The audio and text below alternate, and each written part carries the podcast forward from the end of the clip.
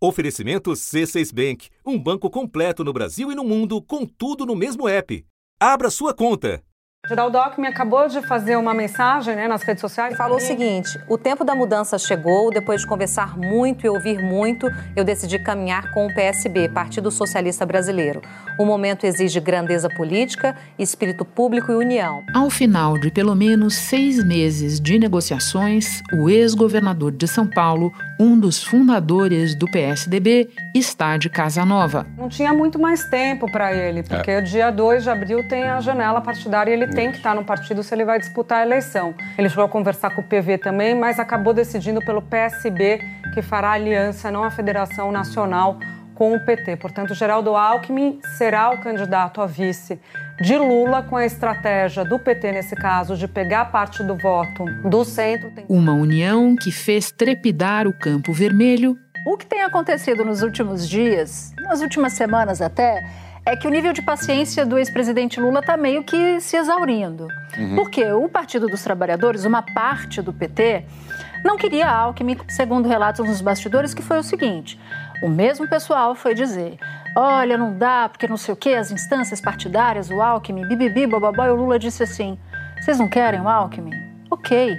Então vocês precisam ir atrás de outro candidato a presidente da República. E também o Azul. Sem querer ser desrespeitoso nem a Geraldo Alckmin, nem a Lula, eu combaterei os dois nessa campanha. Além de modular o discurso dos dois políticos que se enfrentaram no segundo turno presidencial em 2006. O processo ainda está começando, agora é hora de ouvir bastante, de conversar bastante, hora de grandeza política, hora de, hora de união. Vamos aguardar. O Alckmin eu tive uma extraordinária relação. O Alckmin foi um governador responsável aqui em São Paulo. Da redação do G1, eu sou Renata Loprete e o assunto hoje é o improvável que virou vice. No momento da filiação ao PSB, antessala da formação da chapa, vamos resgatar altos e baixos da trajetória de Geraldo Alckmin, além de projetar seu papel na campanha e no eventual novo governo Lula. Comigo neste episódio o jornalista Fábio Zambelli, que acumula quase três décadas de cobertura política e atualmente é analista-chefe do Jota em São Paulo. Quarta-feira, 23 de março. Zambelli, eu sugiro que a gente comece explicando por que, no final, acabou sendo o PSB de bola. Bom, Renata, o PSB já teve em diversos momentos né, namoros com Geraldo Alckmin. Ele, Geraldo Alckmin, tinha uma admiração pela figura do ex-governador Miguel Arraes. Uh, depois, em mais de uma ocasião, quando Alckmin teve problemas internos no PSDB, de disputa de espaço, o PSB se insinuava como opção de mudança. O momento mais marcante talvez tenha sido no final de 2008, início de 2009, quando Alckmin tinha perdido uma eleição com desempenho muito ruim na capital mas as pesquisas mostravam que ele tinha chances de concorrer novamente a governador, e foi então que o PSB ofereceu a legenda para o Alckmin. Naquela época já teve uma primeira aproximação com o Márcio França, que era deputado na época. Depois, como houve um acordo com o governador José Serra, e ele acabou ficando no PSDB, as conversas pararam. E, e, só voltaram a esquentar quando houve o rompimento do Alckmin, aí lá na frente com o Guilherme Afif, que era seu vice, na formação do PSD de dado. A partir de então, ele começou a discutir ali o figurino de quem seria o seu vice na campanha de 2014 e o Márcio França, que era secretário de turismo, foi uma sugestão de alguns aliados do Alckmin que achavam que ele precisava ali dar uma pegada mais social para o novo mandato ali. Foi ali que houve essa guinada, né, com o PSB de bola é de vice numa chapa liderada pelo PSDB em São Paulo e uma série de outras medidas no governo que convergiam para essa espécie de banho de povo que o Alckmin queria tomar para depois voltar a disputar a presidência né, na frente de 2018. É importante também lembrar, Renata, a relação muito cordial que o Alckmin mantinha com o ex-governador Eduardo Campos. Né? Eles foram Estava lembrando disso agora. É, eles foram colegas no mesmo período no governo, o Campos em Pernambuco, ele em São Paulo, evidentemente, e, e foi do Campos a frase que o Alckmin usou para anunciar o seu ingresso no PSB. Não vamos desistir do Brasil, que foi uma expressão que ficou muito marcada pelo Eduardo Campos, que ele adotou na sua última entrevista que ele concedeu antes do acidente aéreo que o vitimou ali em 2014. Olha, nós uh, estamos diante de uma tragédia né, que entristeceu e entristece uh, todo o nosso país. Com o, o Eduardo Campos, o Brasil perde uma liderança jovem, promissora, que teria muito a contribuir para o país. E eu perco um, amigo. Isso também explica, Renata, por que, que não deu certo aquele processo de eh, filiação do Geraldo Alckmin ao PSD de dado, né? É, existe uma certa desconfiança, eu acho que é mútua, nessa relação. E talvez Geraldo... eterna, né, Zambelli? Exatamente. As feridas de 2008, né, entre o Geraldo Alckmin e o Gilberto Kassab, elas jamais serão superadas, pelo menos para quem perdeu, tá? Isso eu posso Sim. te garantir. Então, é, a possibilidade que se apresentava para o Alckmin, que era ser candidato a governador, um cargo que ele já ocupou por quatro oportunidades, mais de 20 anos, num partido novo, com o qual ele não se sentia muito confortável, né, sem aquelas garantias, sem a máquina do Estado. Era uma eleição que não seria fácil para ele, ele sabia disso. Né? E, e, estar na frente das pesquisas não significava muito naquele momento ali, final do ano passado. Então, o projeto nacional também não fazia sentido para o PSD, para filiar o Alckmin, porque o PSD dificilmente fará alianças no primeiro turno, até pela sua configuração. É um partido em crescimento que tem uma base muito heterogênea. Uma parcela do partido está mais perto do Lula, à esquerda, no norte e nordeste, a outra está mais à direita, no sul, no sudeste, é, é, com o Bolsonaro. Então, para fazer bancada, não faz muito sentido estar com um dos dois polos, pelo menos no primeiro turno. Bom, agora eu acho que vale lembrar aos ouvintes de uma certa ironia do destino nessa história toda, porque desde a derrota em 2018, o Alckmin estava bem no esquecimento, tanto no PSDB quanto na vida política em geral, sem prejuízo dessa liderança nas pesquisas estaduais, que, como você mesmo disse, era muito por recall e ele mesmo sabia disso. Isso até ele ser resgatado pelas tratativas com o Lula. Você pode nos lembrar um pouco desse passado recente, do que eu estou chamando de ironia do destino? Acho que é importante a gente lembrar esse lado espiritual do Geraldo Alckmin, que ele herdou ali do pai, que o leva sempre para uma questão assim de sacrifícios, né? fazer sacrifícios, passar por dificuldades. Eu gosto de lembrar é, 2008 sempre, quando ele perdeu essa eleição na capital, de uma forma vexatória em São Paulo, não foi nem para o segundo turno, né? 100% das urnas apuradas, eleições concluídas em São Paulo. Gilberto Kassab, do Democrata, surpreendeu, ficou em primeiro lugar com 33,61% dos votos válidos. Marta Suplicy, do PT, teve 32,79%. Geraldo Alckmin, do PSDB, terminou em terceiro lugar com 22,48%. Muita gente dizia que ele tinha que voltar para Pindamonhangaba. Ele perdeu a eleição presidencial em 2006 e depois perdeu uma outra eleição no primeiro turno em 2008, né? E o que aconteceu na sequência é que o José Serra, de uma forma muito pragmática, como era candidato a presidente, é, chamou o Alckmin para o governo, viabilizou sua volta ao Bandeirantes, né? aquele processo todo de trazer ele para a Secretaria de Desenvolvimento, integrá-lo ao governo, no momento em que ele estava muito por baixo. Né? É, eu diria que teve um episódio semelhante, Renato, no ano passado, só que com um desfecho diferente. Quando o governador João Dória chama o Alckmin e oferece a ele como uma espécie de prêmio de consolação uma candidatura ao Senado, é, quando o Alckmin claramente se movimentava para disputar novamente o governo do Estado, é, daí em diante ficou claro para o Alckmin que ele tinha que sair do PSDB. Se o Dória tivesse feito um gesto na direção do Alckmin naquele momento, como o Serra fez em 2009, e garantido a ele a legenda para concorrer novamente ao governador esse ano, nós seguramente não estaríamos aqui falando dessa chapa Lula-Alckmin. É, é, essa aliança claramente é uma resposta do Alckmin ao João Dória, ao grupo que assumiu o PSDB e o colocou de alguma forma para escanteio. O prefeito de São Paulo, João Dória, publicou nas redes sociais um vídeo ao lado do governador Geraldo Alckmin. Dória disse que essa era uma oportunidade para reafirmar a sua lealdade a Alckmin. Eu tenho falado isso sempre. É uma relação de 37 anos e não há nada que vá nos dividir, não há nada que vá nos afastar, não há nada que vai nos colocar em campos distintos. E o caso do Dória é muito emblemático porque o Alckmin teve uma ruptura muito dura com ele.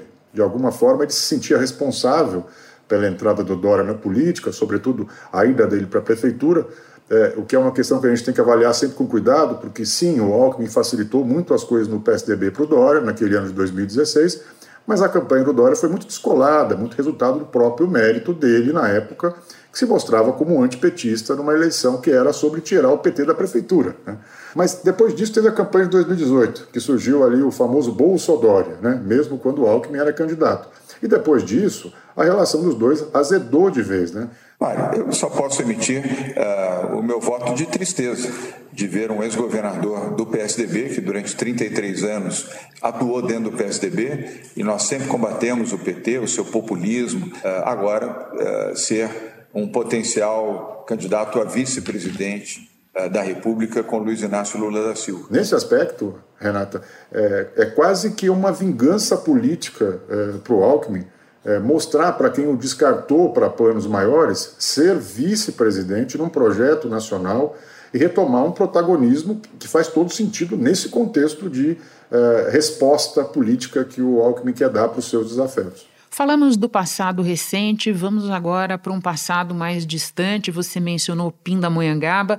Muita gente não sabe, mas um dos motivos pelos quais você é PhD em Geraldo Alckmin é que você também construiu a sua vida no Vale do Paraíba. Você sabe de onde ele veio e tal. E eu queria que a gente falasse agora um pouco das particularidades do Geraldo Alckmin, da origem dele no Vale, ao governo do Estado de São Paulo, onde ele ficou mais do que qualquer outro político, passando ainda pelas ideias dele, até para a gente mostrar que, é, sem prejuízo da imagem surrada, ele sempre foi um pouco estranho no ninho tucano. Ele sempre foi um político menos ideológico e mais pragmático, né, o que é diferente do PSDB, que foi um partido fundado ali nas bases da social-democracia, ou pelo menos inspirado nessas bases. Com uma carreira política muito convencional, né, Renata? Paulista de Pindamonhangaba, no Vale do Paraíba, foi vereador aos 19 anos e prefeito aos 24. Médico anestesista, seguiu carreira política, elegendo-se deputado estadual e duas vezes deputado federal. Foi um dos fundadores do PSDB e despontou como vice na chapa vitoriosa de Mário Covas ao governo paulista em 1994, mesma chapa reeleita em 98. Com a doença e morte de Covas em 2001, Alckmin assumiu o cargo, sendo reeleito em 2002. Começou muito jovem, com aquela coisa do médico novo que vira prefeito, porque atende muita gente, que cuida das pessoas, muito discreto, de falas quase sempre muito obtusas, um cara que dificilmente endereçava de forma objetiva as questões, prefere sempre mastigar, digerir, ouvir muita gente para tomar decisão. Para os jornalistas, um político que no on lead, e no né? off é mais ou menos a mesma coisa, né? É, sem lead, né? A gente diz no jargão jornalístico, né? É, um cara que gosta de testar os aliados, testar sempre o seu entorno, confiando em pouquíssima gente esse é um traço, aliás, que ele mantém até hoje. Né? Tem um ou dois conselheiros mais próximos, o resto é só cafezinho e conversa de amenidades. Né? Na padaria. Exatamente, preferência na padaria. Eu hoje cheguei mais cedo, parei para tomar um cafezinho numa padaria aqui em Santos, então é sempre a gente tá bom estar tá ouvindo né, o sentimento da população. Ele surgiu naquele antigo MDB, né, do que ele chama sempre de Manda Brasa, que inclusive tinha uma inclinação naquele momento mais combativa. Depois fundou o PSDB, né, que era um partido tido como mais vanguardista naquele momento, mas que tinha características, formação bastante conservadora para ele. Né? Como o seu eleitorado até hoje é conservador, e é um eleitorado é, muito do centro para a direita, ele sempre ficou ali é, no PSDB, que tinha essa cara de um partido mais de centro-esquerda, sobretudo na sua fundação, ele sempre foi visto como um personagem menor diante dos grão-tucanos, grão né, que a gente expressão que a gente sempre usava. Né? No tempo em que existia essa categoria da nobreza, Zambelli? Exatamente, exatamente. É, teve uma questão importante na trajetória do, do governador, Geraldo Alckmin, que foi assim, a, a, muito pessoal, né, mas foi a, o episódio da morte do filho dele, do Tomás, o filho caçula. Filho do governador Geraldo Alckmin morreu num acidente de helicóptero em Carapicuíba, na região metropolitana de São Paulo. Outras quatro pessoas morreram na queda. Uma tragédia pessoal muito marcante que ele, ele ficou depois desse, desse episódio é, muito mais ousado nos seus movimentos. Ele sempre foi político do cafezinho, dessa conversa com o baixo clero, né? nunca foi afeito aos jantares, a coisa dos vinhos, coisas caras que o Alto Tucanato sempre cultivou. Esse é um traço dele bastante importante se a gente for olhar para o futuro. Né? É uma pessoa que praticamente fez voto de pobreza, que não tem apego a dinheiro, a coisas materiais valiosas. Muito a ver com a figura do pai, isso, né, Zambé? Exatamente. Desde a roupa até o carro, a casa, né? tudo muito simples, o que funciona para ele também como um pouco de marketing pessoal. Né? Isso cativa muita gente, a gente sabe disso. Mas é inegável que é algo genuíno dele. Espera só um instante que eu já retomo a conversa com o Fábio Zambelli. Com o C6 Bank, você está no topo da experiência que um banco pode te oferecer. Você tem tudo para sua vida financeira no mesmo app, no Brasil e no mundo todo. A primeira conta global do país e atendimento personalizado, além de uma plataforma de investimentos em real e dólar com produtos exclusivos oferecidos pelo C6 em parceria com o JP Morgan Asset Management. Quer aproveitar hoje o que os outros bancos só vão oferecer amanhã? Conheça o C6 Bank. Tá esperando o quê? C6 Bank. Zambelli, que bom que você mencionou o fato de ele ter sido vice-governador, porque, guardadas todas as diferenças, também naquele episódio ele foi um nome improvável que acabou se tornando vice. Quase ninguém se lembra de como foi a ocasião em que o próprio Mário Covas escolheu o Alckmin para a chapa na contramão do que queriam outros tucanos. Você pode resgatar essa história? Esse episódio, Renato, é muito interessante porque de alguma forma ele dialoga com o que está acontecendo agora. Né? O vice tem que ser um cargo de expectativa, um cargo de discrição, de lealdade, pelo menos no protocolo né, de Brasília. É, é, alguém que não tenha como objetivo central sentar na cadeira do presidente, como disse o Bolsonaro ontem sobre é, o figurino do vice dele e sobre possivelmente será o general Braga Neto. E o Lula também, de alguma forma, tem dito isso para dentro do, do PT, é, justificado a escolha, por, tem outras razões, óbvio, mas uma delas é que ele confia que o Geraldo Alckmin não vai conspirar contra ele, né? Espero que o Alckmin escolha o partido político adequado que faça aliança com o PT. Espero que o PT compreenda a necessidade de fazer aliança. E naquele momento, quando o Geraldo foi escolhido vice do Mário Covas, ele também transmitia isso para o Covas, né? Eles nem eram muito próximos ali no início, mas o Covas achava que o Alckmin era confiável. As pessoas chamavam ele de Geraldinho. Geraldinho, Geraldinho. Pinda Geraldinho e o Covas gostava dessa, desse epíteto, né? É, mas o Covas achava ele um cara confiável, um cara que não ia fazer sombra para ele no governo. E, e, assim ele conquistou uma vaga que era do Walter Barelli. Ele prova para o Covas que ele merecia o cargo, né? que ele cumpre o combinado. Né? Total discrição, total resignação ali ao cargo de expectativa. Né? Mesmo depois do agravamento do quadro de saúde do Covas, você lembra bem, ele foi um vice e só, né? estava ali esperando os comandos do chefe. Né? No máximo, ele teve alguma participação mais efetiva na questão daquele plano de privatizações de estradas, aquele PED que ele assumiu, mas a reverência ao Covas era a marca dele. Né? Mário Covas dedicou o melhor da sua vida, ou melhor, dedicou toda a sua vida ao Brasil esse ativo da confiança, da lealdade, passou a ser muito valioso num país como o nosso, com uma média muito alta de tramas, traições e impeachments. Sem dúvida. Voltando ao presente, eu quero te ouvir sobre os intermediários dessa chapa. Pessoas que, de diferentes formas, sempre tiveram trânsito nos planetas do Lula e do Alckmin que funcionaram como dobradiça, digamos, nessa construção, pessoas das quais agora o ouvinte vai ter mais notícia, possivelmente. Quem você destaca nesse quadro? Renata, o, a decisão que o Alckmin tomou foi, como quase tudo na vida dele, uma decisão solitária. Né? Pouquíssima gente aconselhou, pouquíssima gente apoiou, sobretudo porque os mais fiéis apoiadores, eles dependem desse eleitorado que é mais conservador e antipetista no estado de São Paulo.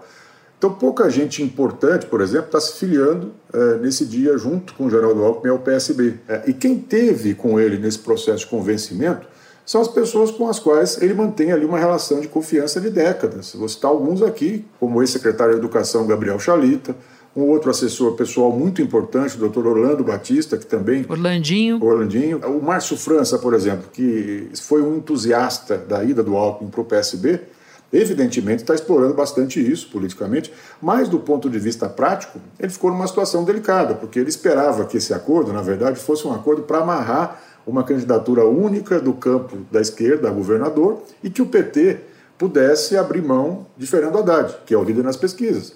Como isso tá, não está acontecendo, aliás, está acontecendo o contrário, o movimento de, de fortalecimento do Haddad, então, mesmo tratando a filiação do Alckmin como uma vitória pessoal para o Márcio França, não é bem assim, as coisas não estão acontecendo como ele esperava. Né? Agora, o Haddad, sim, Renato, é um dos vitoriosos nesse processo, na minha avaliação. Porque ele atuou muito fortemente nessas conversas com o Alckmin, você sabe disso desde o começo, ele, ele, ele foi muito Sim. ativo nesse processo.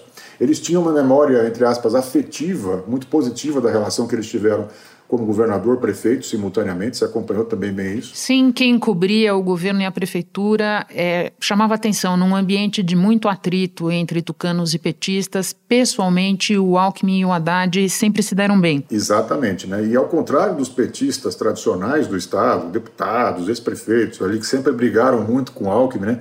E até hoje ainda criticam essa escolha dele como vice, o Haddad é, ele se coloca como um contraponto a esse grupo mais, entre aspas, mais raiz do PT, ele se posiciona como um cara mais é, pró-Alckmin nessa agenda e como o Alckmin, tudo indica, será vice e o Haddad, tudo indica, será candidato a governador, então é uma dobrada bastante improvável há algum tempo e que pode funcionar é, nesse processo da eleição estadual em São Paulo, que é sempre muito difícil para o PT. E, Renato, tem um grupo que eu acho que sai vencedor nesse processo também, tá? que não é um grupo é, político partidário, mas é um grupo relevante, que é o grupo dos advogados que atuaram contra a Operação Lava Jato. Né? Sim, é importante mencionar. É. Essa aliança, na minha avaliação, ela existe em larga escala como uma espécie de resposta ao que aconteceu durante alguns episódios da Lava Jato, o Alckmin teve muitos problemas em 2018, você lembra, com a prisão de um dirigente numa estatal ali, bem no mês em que começava a campanha eleitoral. Né? Foi preso hoje em São Paulo o engenheiro Paulo Vieira de Souza, diretor da Dersa,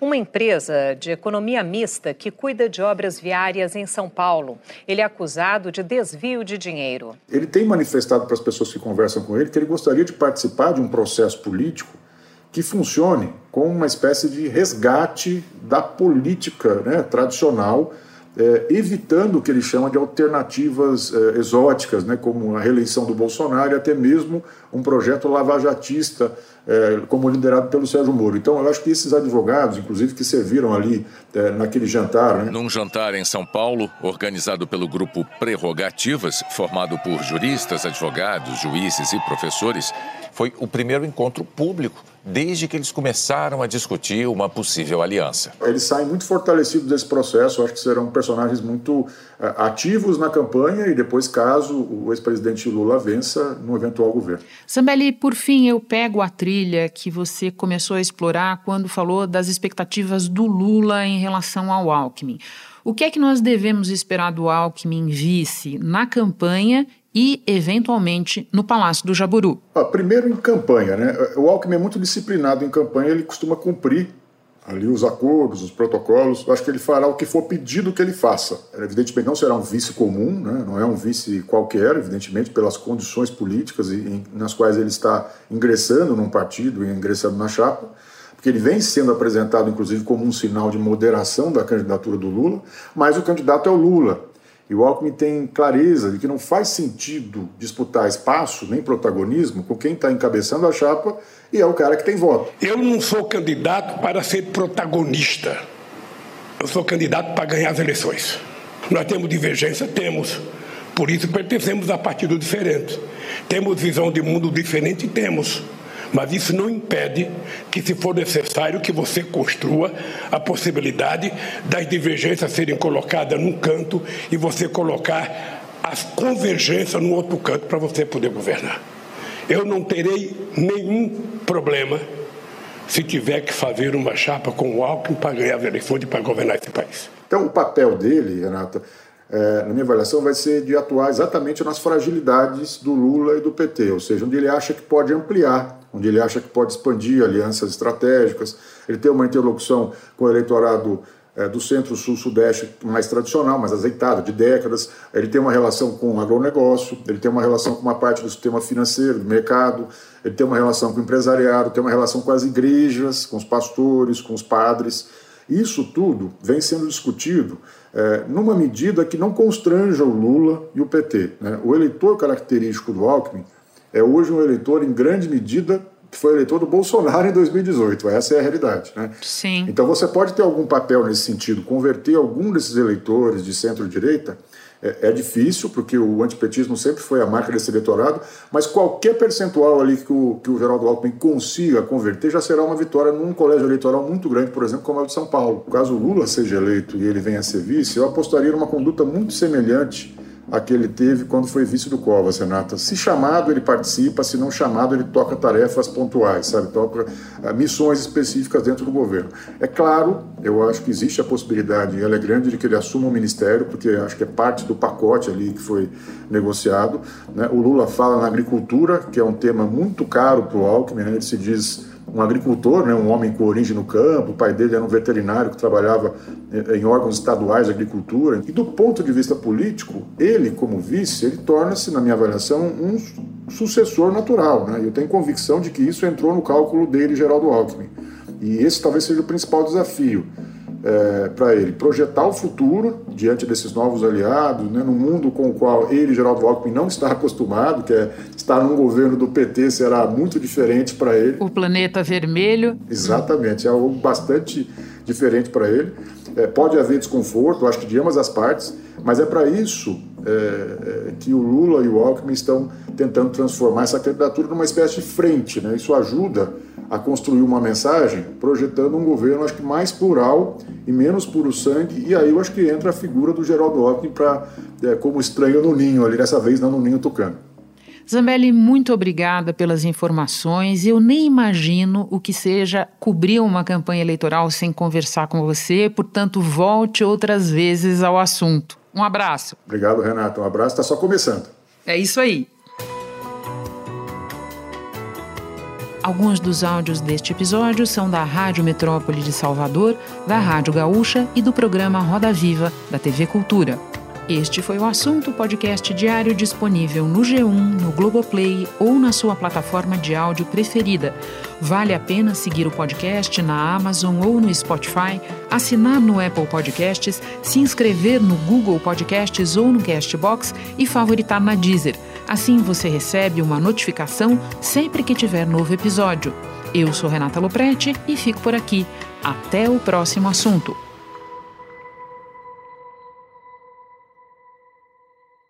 Você no topo da experiência financeira que um banco pode oferecer. Escolha um banco completo no Brasil e em qualquer lugar do mundo. Abra sua conta no C6 Bank.